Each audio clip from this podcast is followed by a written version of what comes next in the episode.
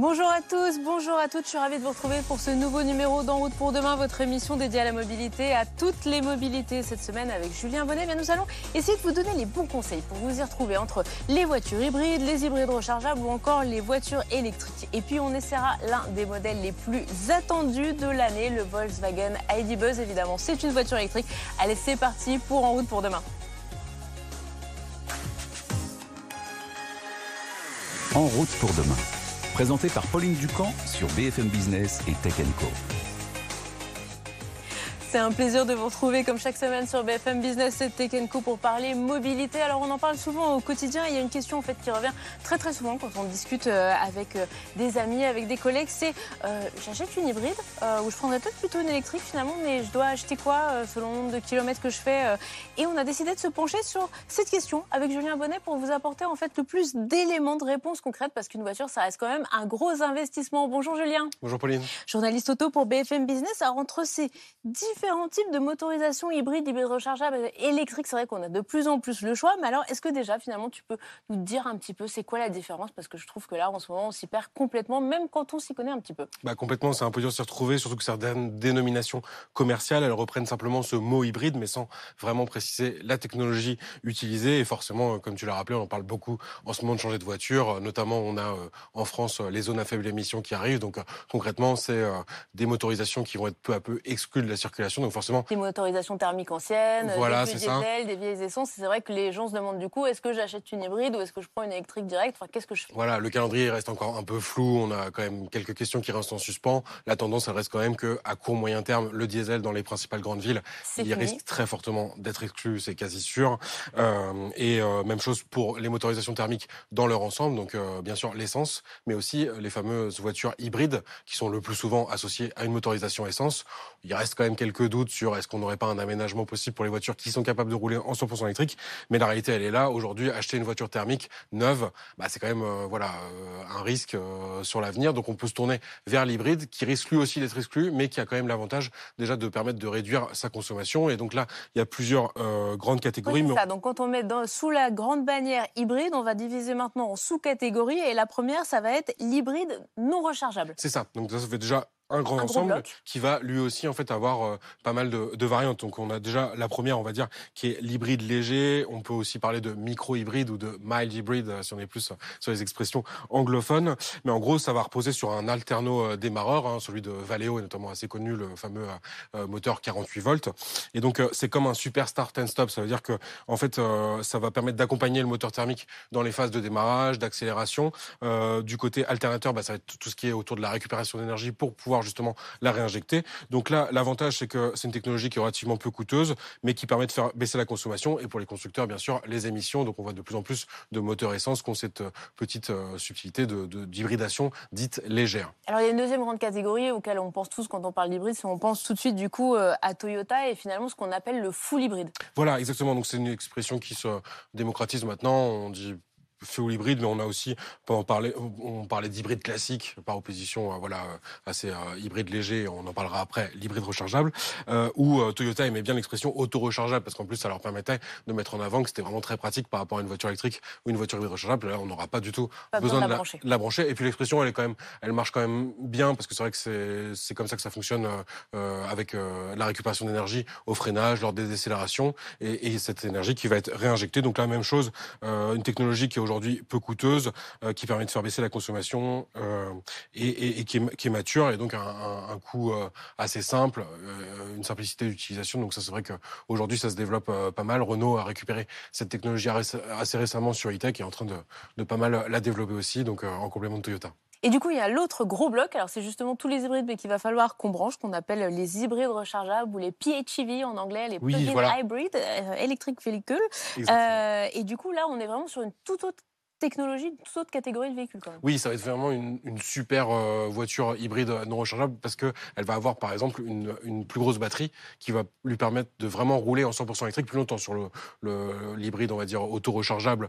Euh, ça va être assez limité. C'est la voiture qui va un peu décider quand est-ce qu'elle roule en 100% électrique, même si on peut le forcer. voilà, exactement. et si on peut le forcer, ça va être en général euh, repasser au thermique assez vite. là, ce qui est vraiment agréable, c'est que bah, on sait à peu près, on a une plusieurs dizaines de kilomètres d'électrique. La tendance, c'est plutôt 50 km km, mais on voit maintenant des hybrides rechargeables qui, qui veulent aller au-delà, donc proposer jusqu'à 100 km d'autonomie. alors cette motorisation elle est souvent critiquée parce que finalement, si elle est mal utilisée, bah forcément, vous allez rouler toujours avec une batterie vide euh, qui va représenter plusieurs euh, centaines de kilos potentiellement. Oui, un véhicule euh, plus lourd, donc finalement qui consommera plus que le gain stratosphérique qui est souvent promis voilà, les ça, et on peut l'acheter, notamment on cite souvent les entreprises qui peuvent l'acheter pour bénéficier d'un avantage fiscal et ensuite à l'usage, bah, pas charger la batterie, donc finalement vous vous retrouvez avec un véhicule qui aura eu un avantage fiscal sans forcément avoir après une vertu sur le plan des émissions. Mais on peut le rappeler, il y a quand même une utilisation qui peut quand même correspondre, surtout dans cette période de transition où on va hésiter entre voiture électrique et voiture 100% thermique. C'est finalement vous réaliser tous vos trajets quotidiens en électrique. Normalement, 50 km euh, quotidiens, ça permet euh, d'avoir euh, une grande partie des, besoins des automobilistes qui sont couverts. Et sur le long trajet, les longs trajets, on va dire, moins fréquents au niveau annuel, bah, vous allez certes avoir une surconsommation, mais normalement, vous allez vous y retrouver. Et, et voilà, la planète globalement aussi, vu que finalement, l'ensemble des émissions sur la plage d'utilisation va être optimisé. Mais alors, du coup, il y avait aussi une autre technologie dont tu nous avais déjà parlé ici, parce qu'on l'avait essayé, c'était le Qashqai e-Power, qui était alors une voiture, c'était une voiture électrique, mais dont il fallait faire le plein. Enfin, c'était vraiment un peu l'exception qui confirme la règle. Surtout qu'en ce moment, ils sont en train de, communiquer là-dessus, donc je trouve ça assez drôle de capter comment, euh, d'un point de vue marketing, ils arrivent à, vendre cette technologie qui est quand même assez complexe à comprendre. Et moi, j'aimais bien résumer comme ça une voiture électrique dont il faut faire le plein, parce qu'en fait, le mouvement des va uniquement être euh, entraîné par une motorisation électrique, mais c'est quand même un moteur thermique qui va recharger la batterie. Donc, il faut faire le plein pour que ce moteur thermique puisse être en permanence en capacité d'alimenter la batterie. Et donc, c'est vrai que c'est une originalité vous êtes le, confort de rouler en électrique, euh, la simplicité de faire un plein, même si on a vu récemment avec euh, les problèmes de pénurie d'essence que c'était plus aussi simple. Bon, à voir comment va se positionner cette motorisation dans l'offre actuelle, mais c'était, je trouve, rigolo d'aborder aussi cette technologie originale. Un peu une petite originalité dans notre grand schéma des véhicules hybrides. en tout cas, merci beaucoup, Julien, d'avoir planté le décor de notre émission. Bah, tu restes avec moi, puisqu'on va poser toutes nos questions, toutes vos questions pratiques à notre invité. BFM Business et Tech Co présente En route pour demain, l'invité. Et notre invité cette semaine, c'est Solal Bodbol. Alors, on vous connaît déjà parce que vous êtes déjà venu nous voir. Merci beaucoup d'être euh, avec nous encore aujourd'hui. Vous êtes euh, le fondateur de BIV. Alors, BIV, c'est un site qui est spécialisé dans la vente de voitures électriques. Alors, vous allez de la Tesla à la Renault Twingo, enfin, où il y en a pour un peu euh, tous les goûts, toutes les couleurs. Et première question, parce qu'on on se pose souvent justement, le, on parle beaucoup de l'électrique, on dit que c'est euh, la technologie à la mode. Aujourd'hui, comment elles se portent les, voitures de, les ventes de voitures électriques chez vous depuis la rentrée? Alors, les voitures de. Les, ventes se portent bien. Euh, parce qu'on a quand même voulu observer avec euh, aussi le, donc il y a eu le prix de, enfin il y a eu l'augmentation des prix du thermique, mais ça a également touché l'énergie de manière générale et l'électricité. néanmoins, nous on a remarqué deux choses. Alors il n'y a pas eu de baisse, enfin on est toujours en constante croissance euh, sur nos ventes. Donc, euh, ça, c'est toujours très positif euh, quand on lance son entreprise et qu'elle est en activité. Mais on a aussi vu auprès de nos clients qui sont peut-être parfois indécis que c'est pas la raison de, de l'augmentation du prix de l'électricité, en tout cas, n'est pas un facteur bloquant parce qu'encore une fois, en fait, augmenter de 10 ou 15 un, un montant d'une recharge électrique qui peut coûter 8 euh, à 10 euros, c'est pas la même chose que d'augmenter de 8 à 15% un montant d'un plein d'essence qui coûte 50 euros. Ça n'a pas le même impact sur le pouvoir d'achat. Donc euh, non, à ce niveau-là, on n'a pas, on surveille, mais euh, en tout cas, ça n'a pas d'impact. Justement, quand les acheteurs viennent vous voir aujourd'hui, c'est quoi Quelles sont leurs principales questions, les principales interrogations qu'ils ont quand ils se disent bah, je vais peut-être passer à l'électrique, mais je m'interroge. Bah, en fait, ils s'interrogent sur euh, beaucoup de choses tout au long de leur processus d'achat. D'abord sur la partie véhicule, sur quel est le véhicule qui est adapté à mon besoin. Parce que euh, je pense qu'aujourd'hui, on l'observe quand même. Enfin, on a été habitué à des, à des noms de véhicules sur le thermique qu'on connaît, même si on n'est pas passionné d'automobile, mm. comme les Golf, la Clio, la Twingo dont vous avez parlé. Et qu'aujourd'hui, ces noms, ils ont quand même changé pour l'électrique. Et les gens, ils ont besoin bah, d'avoir un peu de la vision globale sur quelle est l'offre actuelle de l'électrique par les différents constructeurs. Et aujourd'hui, peut-être la problématique que l'on rencontre, c'est que les constructeurs, bah, du coup, sont monomarques et les concessionnaires sont monomarques. Mmh. Donc, c'est difficile d'avoir une visibilité sur l'ensemble de la gamme. Et ensuite, bah, de savoir quel est le véhicule qui répond à son besoin en fonction bah, de, de l'autonomie, de la vitesse de recharge et évidemment forcément du prix, parce que l'achat d'un véhicule, c'est quand même le deuxième poste de dépense d'un ménage après l'immobilier. Ça, justement, sur tout ce qui est usage, vous sentez que quand on vient acheter une voiture électrique, on, vient d'abord, on se pose plus la question de combien je vais faire de kilomètres, donc qu'est-ce que j'achète, et pas de me dire je fais 5 km par jour, mais j'ai quand même envie d'avoir une Golf, alors je vais acheter une Golf Ouais, alors on sent que là, le, besoin d'anticiper davantage son projet, pardon, est euh, plus présent que pour le véhicule thermique. Ça, c'est certain.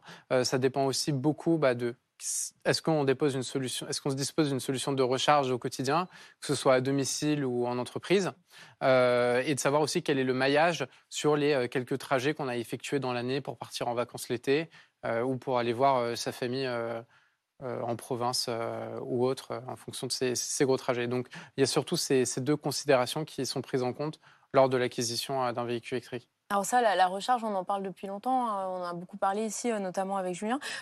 vous sentez que les choses évoluent quand même, que c'est plus simple aujourd'hui de faire installer une wallbox chez soi ou de trouver la bonne carte pour faire les recharges, ou c'est toujours finalement là où il va presque falloir le plus accompagner les acheteurs quand ils veulent passer à la voiture électrique? Alors il y a du bon et du moins bon.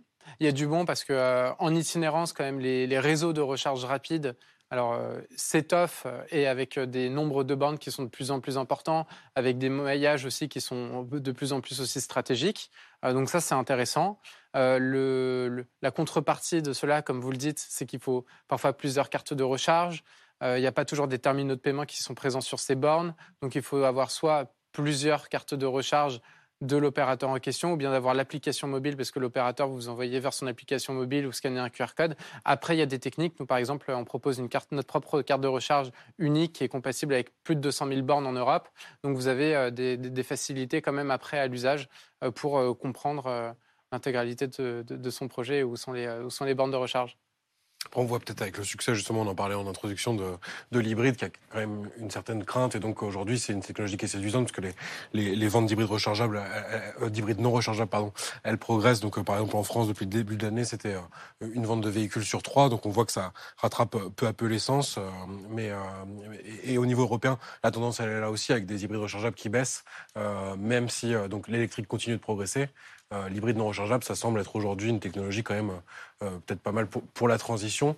Mais, euh, mais vous, finalement, sur, un, client qui, qui serait prêt à passer l'hybride rechargeable, pour vous, il est, il est presque compatible voiture 100% électrique? Ouais, alors nous, les clients qui hésitent entre un véhicule 100% électrique et hybride rechargeable, en les interrogeant, en fait, on se rend compte qu'ils sont électrocompatibles, c'est-à-dire mm. qu'ils peuvent aller au 100% électrique. Ils ont, en fait, ils ont besoin d'être rassurés. Les gens, quand ils veulent passer à l'électrique, par rapport à l'acquisition d'un thermique en se disant tiens, je ferme les yeux, j'achète une Volkswagen Golf, euh, ils ont besoin quand même d'avoir cet aspect un peu réassurance et expertise. Euh, et que du coup, euh, la technologie d'hybride rechargeable, comme vous le dites, en fait, il faut absolument avoir une solution de recharge, puisque comme vous l'avez dit avant, s'ils ne sont pas rechargés, le véhicule pèse plus lourd et la personne va consommer plus et elle va mettre la faute sur le produit, alors qu'en fait, au final, ça dépend aussi de l'usage. Donc, il faut absolument avoir une solution de recharge quand on possède un véhicule hybride rechargeable et un véhicule 100% électrique. Mais au final, oui, on se rend compte qu'avec le maillage aussi très important qu'il y a en bande de recharge rapide, aujourd'hui, euh, la frontière entre l'hybride rechargeable et l'électrique reste quand même assez mince. Hein. Oublions pas quand même que euh, la restriction de circulation dans les ZFE à partir de 2030, ça concerne aussi les hybrides rechargeables. Oui, c'est vrai qu'on n'y pense pas souvent parce qu'on voit justement la solution, j'aurai une voiture électrique donc je pourrais rentrer partout, alors qu'en fait finalement euh, non, il faudra vraiment une vraie voiture euh, à batterie ou euh, peut-être à hydrogène, mais que l'hybride rechargeable ne fonctionnera pas à ce moment-là. C'est pour ça d'ailleurs que dans cette question-là, il faut aussi prendre en compte maintenant, en dehors de l'aspect véhicule, la partie financement qui reste aussi très importante. Ça veut dire qu'aujourd'hui, il y a aussi une évolution euh, parce qu'aujourd'hui, donc, on parle quand même de véhicules électriques, c'est quand même assez onéreux. Hein. Ça, grosso modo, pour la moyenne, elle est quand même sur votre site tout à l'heure avec Julien euh, ce qu'on pourrait acheter. Et, euh, et c'est vrai qu'on se disait, bon, c'est le, le, prix le plus bas qu'on a trouvé, c'est bah, la, Dacia Spring. La Dacia Spring. Mmh. Après, il y avait la Twingo, mais c'est vrai qu'on monte tout de suite sinon à des tarifs qui sont, vous voyez, des, des, 1000 euros par mois en loyer, en leasing. Bon, c'est quand même une somme. non, alors pour les même des Tesla Model 3, on a des leasings qui sont autour de 500 euros, même des Volvo XC40 autour de 450 euros. Mais en tout cas, de manière générale, le prix d'un électrique, c'est quand même plus important qu'un thermique. Et du coup, l'effort financier de se dire je paie mon véhicule comptant et je vide mon compte en banque, mmh. aujourd'hui, ça a moins d'intérêt pour le faire vers ces technologies-là, parce que d'abord, la technologie, elle évolue. Et ensuite, euh, parce que vous ne vous connaissez pas encore forcément la valeur de revente de votre véhicule lorsque vous aurez terminé de l'utiliser, lorsque, enfin, quand vous l'achetez au bout de 5 ans, 6 ans. Donc il vaut mieux quand même s'orienter vers des contrats en leasing pour pas avoir à gérer cette partie revente. Et du coup, si vous voulez pas faire l'acquisition, plutôt s'orienter vers de la location longue durée plutôt que de la LOA, parce que sinon vous allez payer plus cher un leasing euh, que, euh, enfin, vous avez payé plus cher votre LOA que la location longue durée si vous voulez pas le racheter à la fin. Ça, pour vous, c'est aussi euh, un, élément important qui peut permettre justement à des gens de passer à l'électrique. Ce côté, à la fois, c'est pas moi qui supporte la charge du véhicule, et puis en même temps, bah, peut-être que dans trois ans, je repasserai sur un, un, autre modèle électrique ou une autre taille parce que je me rendrai compte que bah, peut-être que cette grosse berline ou que cette toute petite voiture n'était pas adaptée. Énormément. Oui, c'est un énorme impact. C'est pour ça que je vous dis vraiment la partie financement, elle a autant, de, elle a, elle a autant son importance que le choix de son véhicule. Euh, parce que, encore une fois, en tant que consommateur, c'est normal d'être stressé sur un nouveau produit et que c'est un effort financier qui est extrêmement important pour les entreprises et pour les ménages et que du coup, il faut choisir le financement aussi qui est adapté pour minimiser, entre guillemets, son risque euh, personnel vis-à-vis de l'acquisition euh, de son véhicule. On, en parle à l'instant, il y a beaucoup de, grandes voitures sur votre, sur votre site, mais aussi parce qu'il y a beaucoup de grandes voitures dans les gammes des constructeurs.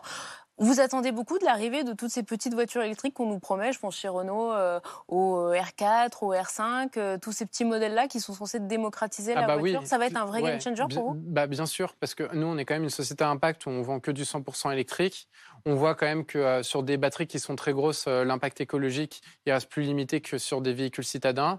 De l'autre, donc d'une part, vous avez les constructeurs automobiles qui produisent des SUV parce que c'est aussi la demande du marché. Euh, donc nous, on est des distributeurs, on n'est pas des fabricants de véhicules. Par contre, ce que l'on a remarqué, c'est que nous, on vend quand même, on a des, en termes de part de marché, on vend plus de véhicules berlines et citadins que de SUV par rapport au marché français sur l'intégralité de notre gamme. D'accord, c'est surprenant comme. Euh, euh, bah, parce qu'encore une fois, ces personnes-là, elles passent à l'électrique euh, pour différentes raisons. Soit elles mm. veulent faire des économies à l'usage, soit, bah, heureusement, il y en a qui veulent faire, réussir leur transition écologique, et, et, aussi certains pour que ce soit un marqueur social. Mais du coup, oui, avoir des véhicules plus petits avec des avec en fait il faut que les autonomies soient intéressantes. Aujourd'hui nous en fait on voit que les clients ils souhaitent des autonomies qui soient supérieures à 400 km parce qu'elles savent qu'en allant sur autoroute elles vont consommer plus et elles veulent quand même pouvoir faire euh, un peu plus de 250 km sans avoir à, à faire euh, une recharge. 400, c'est la barrière psychologique aujourd'hui pour nous, En tout cas, chez nous, on euh, remarque que 400 km, c'est la barrière psychologique. Alors, vous les atteignez, vous les atteignez quasiment hein, avec mmh. euh, la Renault Zoé ou même la Peugeot i208 qui se sont mis à jour.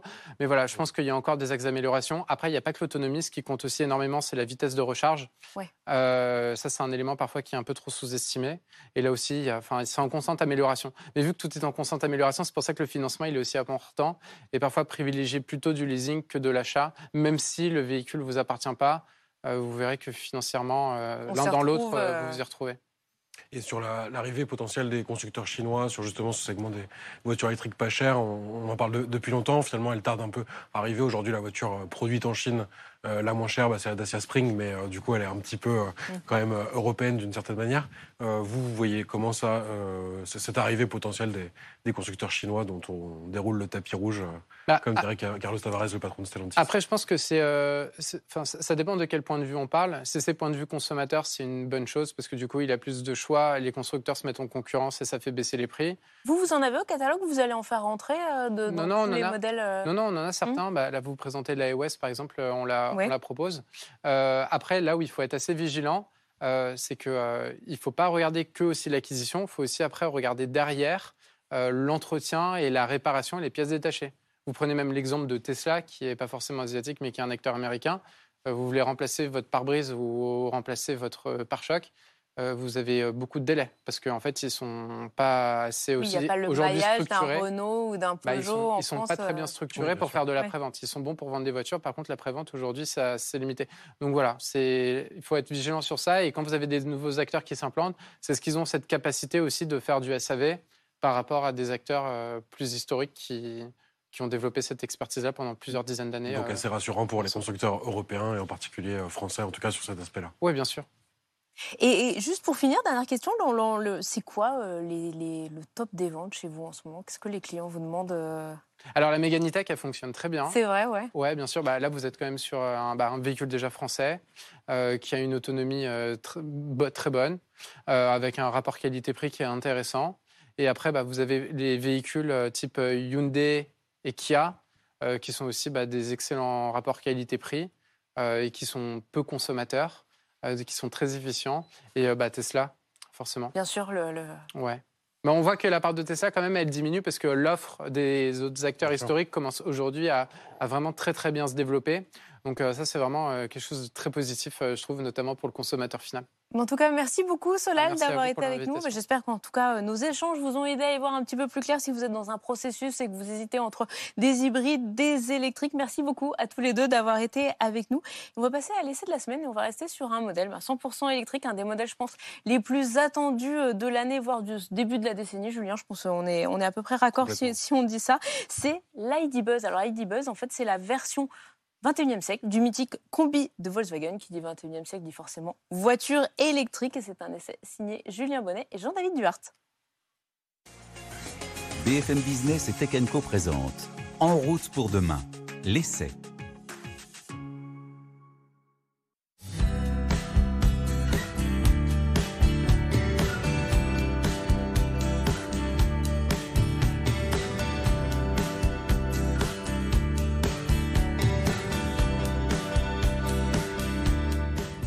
Ça faisait des années que Volkswagen préparait les esprits au retour de son mythique combi en version 100% électrique. Et bah ça y est, c'est fait, on le découvre aujourd'hui sous ce drôle de nom d'ID Buzz et la marque allemande s'apprête à le commercialiser en cette fin d'année 2022.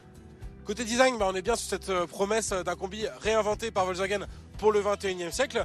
On retrouve quelques détails qui rendent hommage à son euh, lointain ancêtre hein, dont la production avait commencé en 1950. Bah, par exemple, la teinte bicolore hein, sur notre modèle d'essai jaune et blanc, mais au total, Volkswagen y propose quatre teintes bicolores différentes. On a également bah, cette silhouette caractéristique euh, du combi et également les larges surfaces vitrées. Donc un pareil design assez réussi avec notamment ce gros logo Volkswagen au centre de la face avant mais on peut lui trouver un côté un peu aseptisé à cet ID Buzz, euh, loin de l'esprit euh, Flower Power du combi d'origine. Un peu comme si Volkswagen avait cherché à rendre euh, bah, peut-être un peu trop moderne et connecter la communauté hippie, mais une connectivité qui aujourd'hui est justement dans l'air du temps et c'est ce qu'on retrouve à bord. À bord de cet ID Buzz, bah, on retrouve finalement un intérieur très convivial. C'est même l'intérieur sans doute le plus chaleureux de la gamme ID. Bah, ça commence par le rappel de notre couleur, hein, donc jaune et blanc qu'on va retrouver pas mal à l'intérieur. On a également énormément de rangements, ça c'est pour le côté assez euh, familial de ce nouveau combi. Dans les portières, euh, sous la ventilation avec ce porte-gobelet assez original et autre originalité, la console centrale hein, en fait qui est amovible, hein, je vais vraiment pouvoir la retirer pour avoir une sorte de panier de pique-nique que je vais pouvoir emporter à l'extérieur. Du côté de la planche de bord, bah, finalement, on est dans le classique ID, mais avec cette petite touche de bois qui ajoute un petit peu de classe et d'authenticité. Et sinon, bah, on a le classique, hein, le combiné central tactile avec le petit écran derrière le volant. Ça, pour le coup, on est vraiment sur la continuité des ID 3, 4 et 5.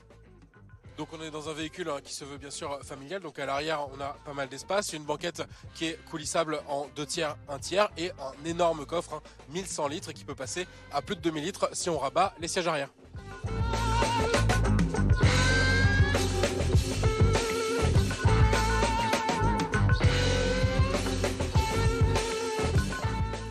À bord de cette ID Buzz, on retrouve bah, finalement euh, un comportement euh, de véhicule électrique avec euh, tout ce qu'il y a de plus moderne, c'est-à-dire le silence, le confort d'utilisation. Finalement, on est à des années-lumière de l'ancien combi. On a eu la chance de pouvoir tester bah, une des premières générations commercialisées. Celui qu'on a pu conduire, il date de 1960. Et c'est vrai qu'on est vraiment dans un autre univers avec les bruits de moteur à l'arrière, les passages de vitesse un peu laborieux avec l'embrayage. Mais c'est vrai que c'est ce côté un petit peu pittoresque, authentique qu'on retrouve dans l'ancien combi. Mais retour dans notre combi du 21e siècle. Donc nous, on dispose d'une batterie 77 kWh. Elle est associée à un moteur 150 kW, donc qui développe environ 204 chevaux. Donc c'est la seule configuration moteur-batterie proposée pour le moment par euh, Volkswagen, mais ça pourra évoluer par la suite avec euh, d'autres combinaisons possibles. Côté autonomie, on est à environ 400 km annoncé. Il faudra voir, euh, bien sûr, en fonction de la consommation électrique, du chargement du véhicule. Le véhicule, d'ailleurs, il fait 2,4 tonnes. Donc, la motorisation électrique, elle apporte un certain dynamisme, mais il ne faut pas s'attendre non plus à un foudre de guerre. Hein. Sur le 0 à 100, on est un peu plus de 10 secondes. Pour la recharge, on dispose bah, d'une capacité de 11 kW en courant alternatif, donc principalement pour la recharge à domicile ou sur les bornes lentes. Pour la recharge rapide, euh, donc euh, assez pratique sur les longs trajets, et c'est vraiment un domaine sur lequel on attend cet ID Buzz qui appelle vraiment au voyage. On peut encaisser jusqu'à 170 kW. En gros, ça permet de récupérer de 5 à 80% de la batterie en un peu moins de 30 minutes. Sur cette partie véhicule très moderne, bah, on retrouve finalement les particularités de la gamme ID, donc 100% électrique chez Volkswagen. Donc le plus utile sur les longs trajets, ça va être euh, notamment le duo régulateur de vitesse adaptatif suivi des lignes de la route. Chez Volkswagen, ça s'appelle le Travel Assist. Ça s'appuie en appuyant sur un bouton et ça sur les longs trajets, ça va vraiment être pratique et reposant. Le point très positif aussi, c'est qu'on a un véhicule qui est quand même assez grand, un peu plus de 4,70 m, mais il reste très maniable. Hein. On a notamment un rayon de braquage de 11 mètres, donc ça c'est un très bon chiffre pour se rendre compte. C'est l'équivalent du rayon de braquage d'une Volkswagen Golf. Et nous, on a pu le constater lors de notre essai pour faire des demi-tours. C'est vraiment très pratique avec toutes les caméras qu'il y a autour du véhicule. C'est vraiment sécurisant lors des manœuvres. En résumé, on est donc sur un véhicule qui est vraiment très confortable, très agréable à l'utilisation. À voir après s'il pourra séduire les voyageurs ou les familles qui sont vraiment le public cible sur ce véhicule, probablement le plus sympathique et authentique de la gamme ID. Cet ID Buzz récupère donc le capital euh, sympathie de son ancêtre le combi, mais en s'en éloignant euh, beaucoup et en étant vraiment très moderne. Hein. D'ailleurs, au niveau des tarifs, euh, bah, il est commercialisé à partir de 56 990 euros, mais en rajoutant quelques packs et options comme sur notre modèle d'essai, on franchit finalement la barre des 60 000 euros et donc impossible de récupérer un bonus écologique en France par exemple. A noter que Volkswagen lance également cet ID Buzz en version utilitaire, donc pour les professionnels, la version ID Buzz Cargo. Et donc avec le développement des zones à faible émission en France, dans les principales grandes villes, il sera intéressant de voir si les ventes de ce genre d'utilitaire 100% électrique, elles se développent au cours des prochaines années. Voilà, c'est déjà la fin de ce numéro d'En route pour demain. Merci à tous de nous avoir suivis. On se retrouve la semaine prochaine sur BFM Business et Tech Co. À très vite. En route pour demain, la mobilité sous toutes ses formes sur BFM Business et Tech Co.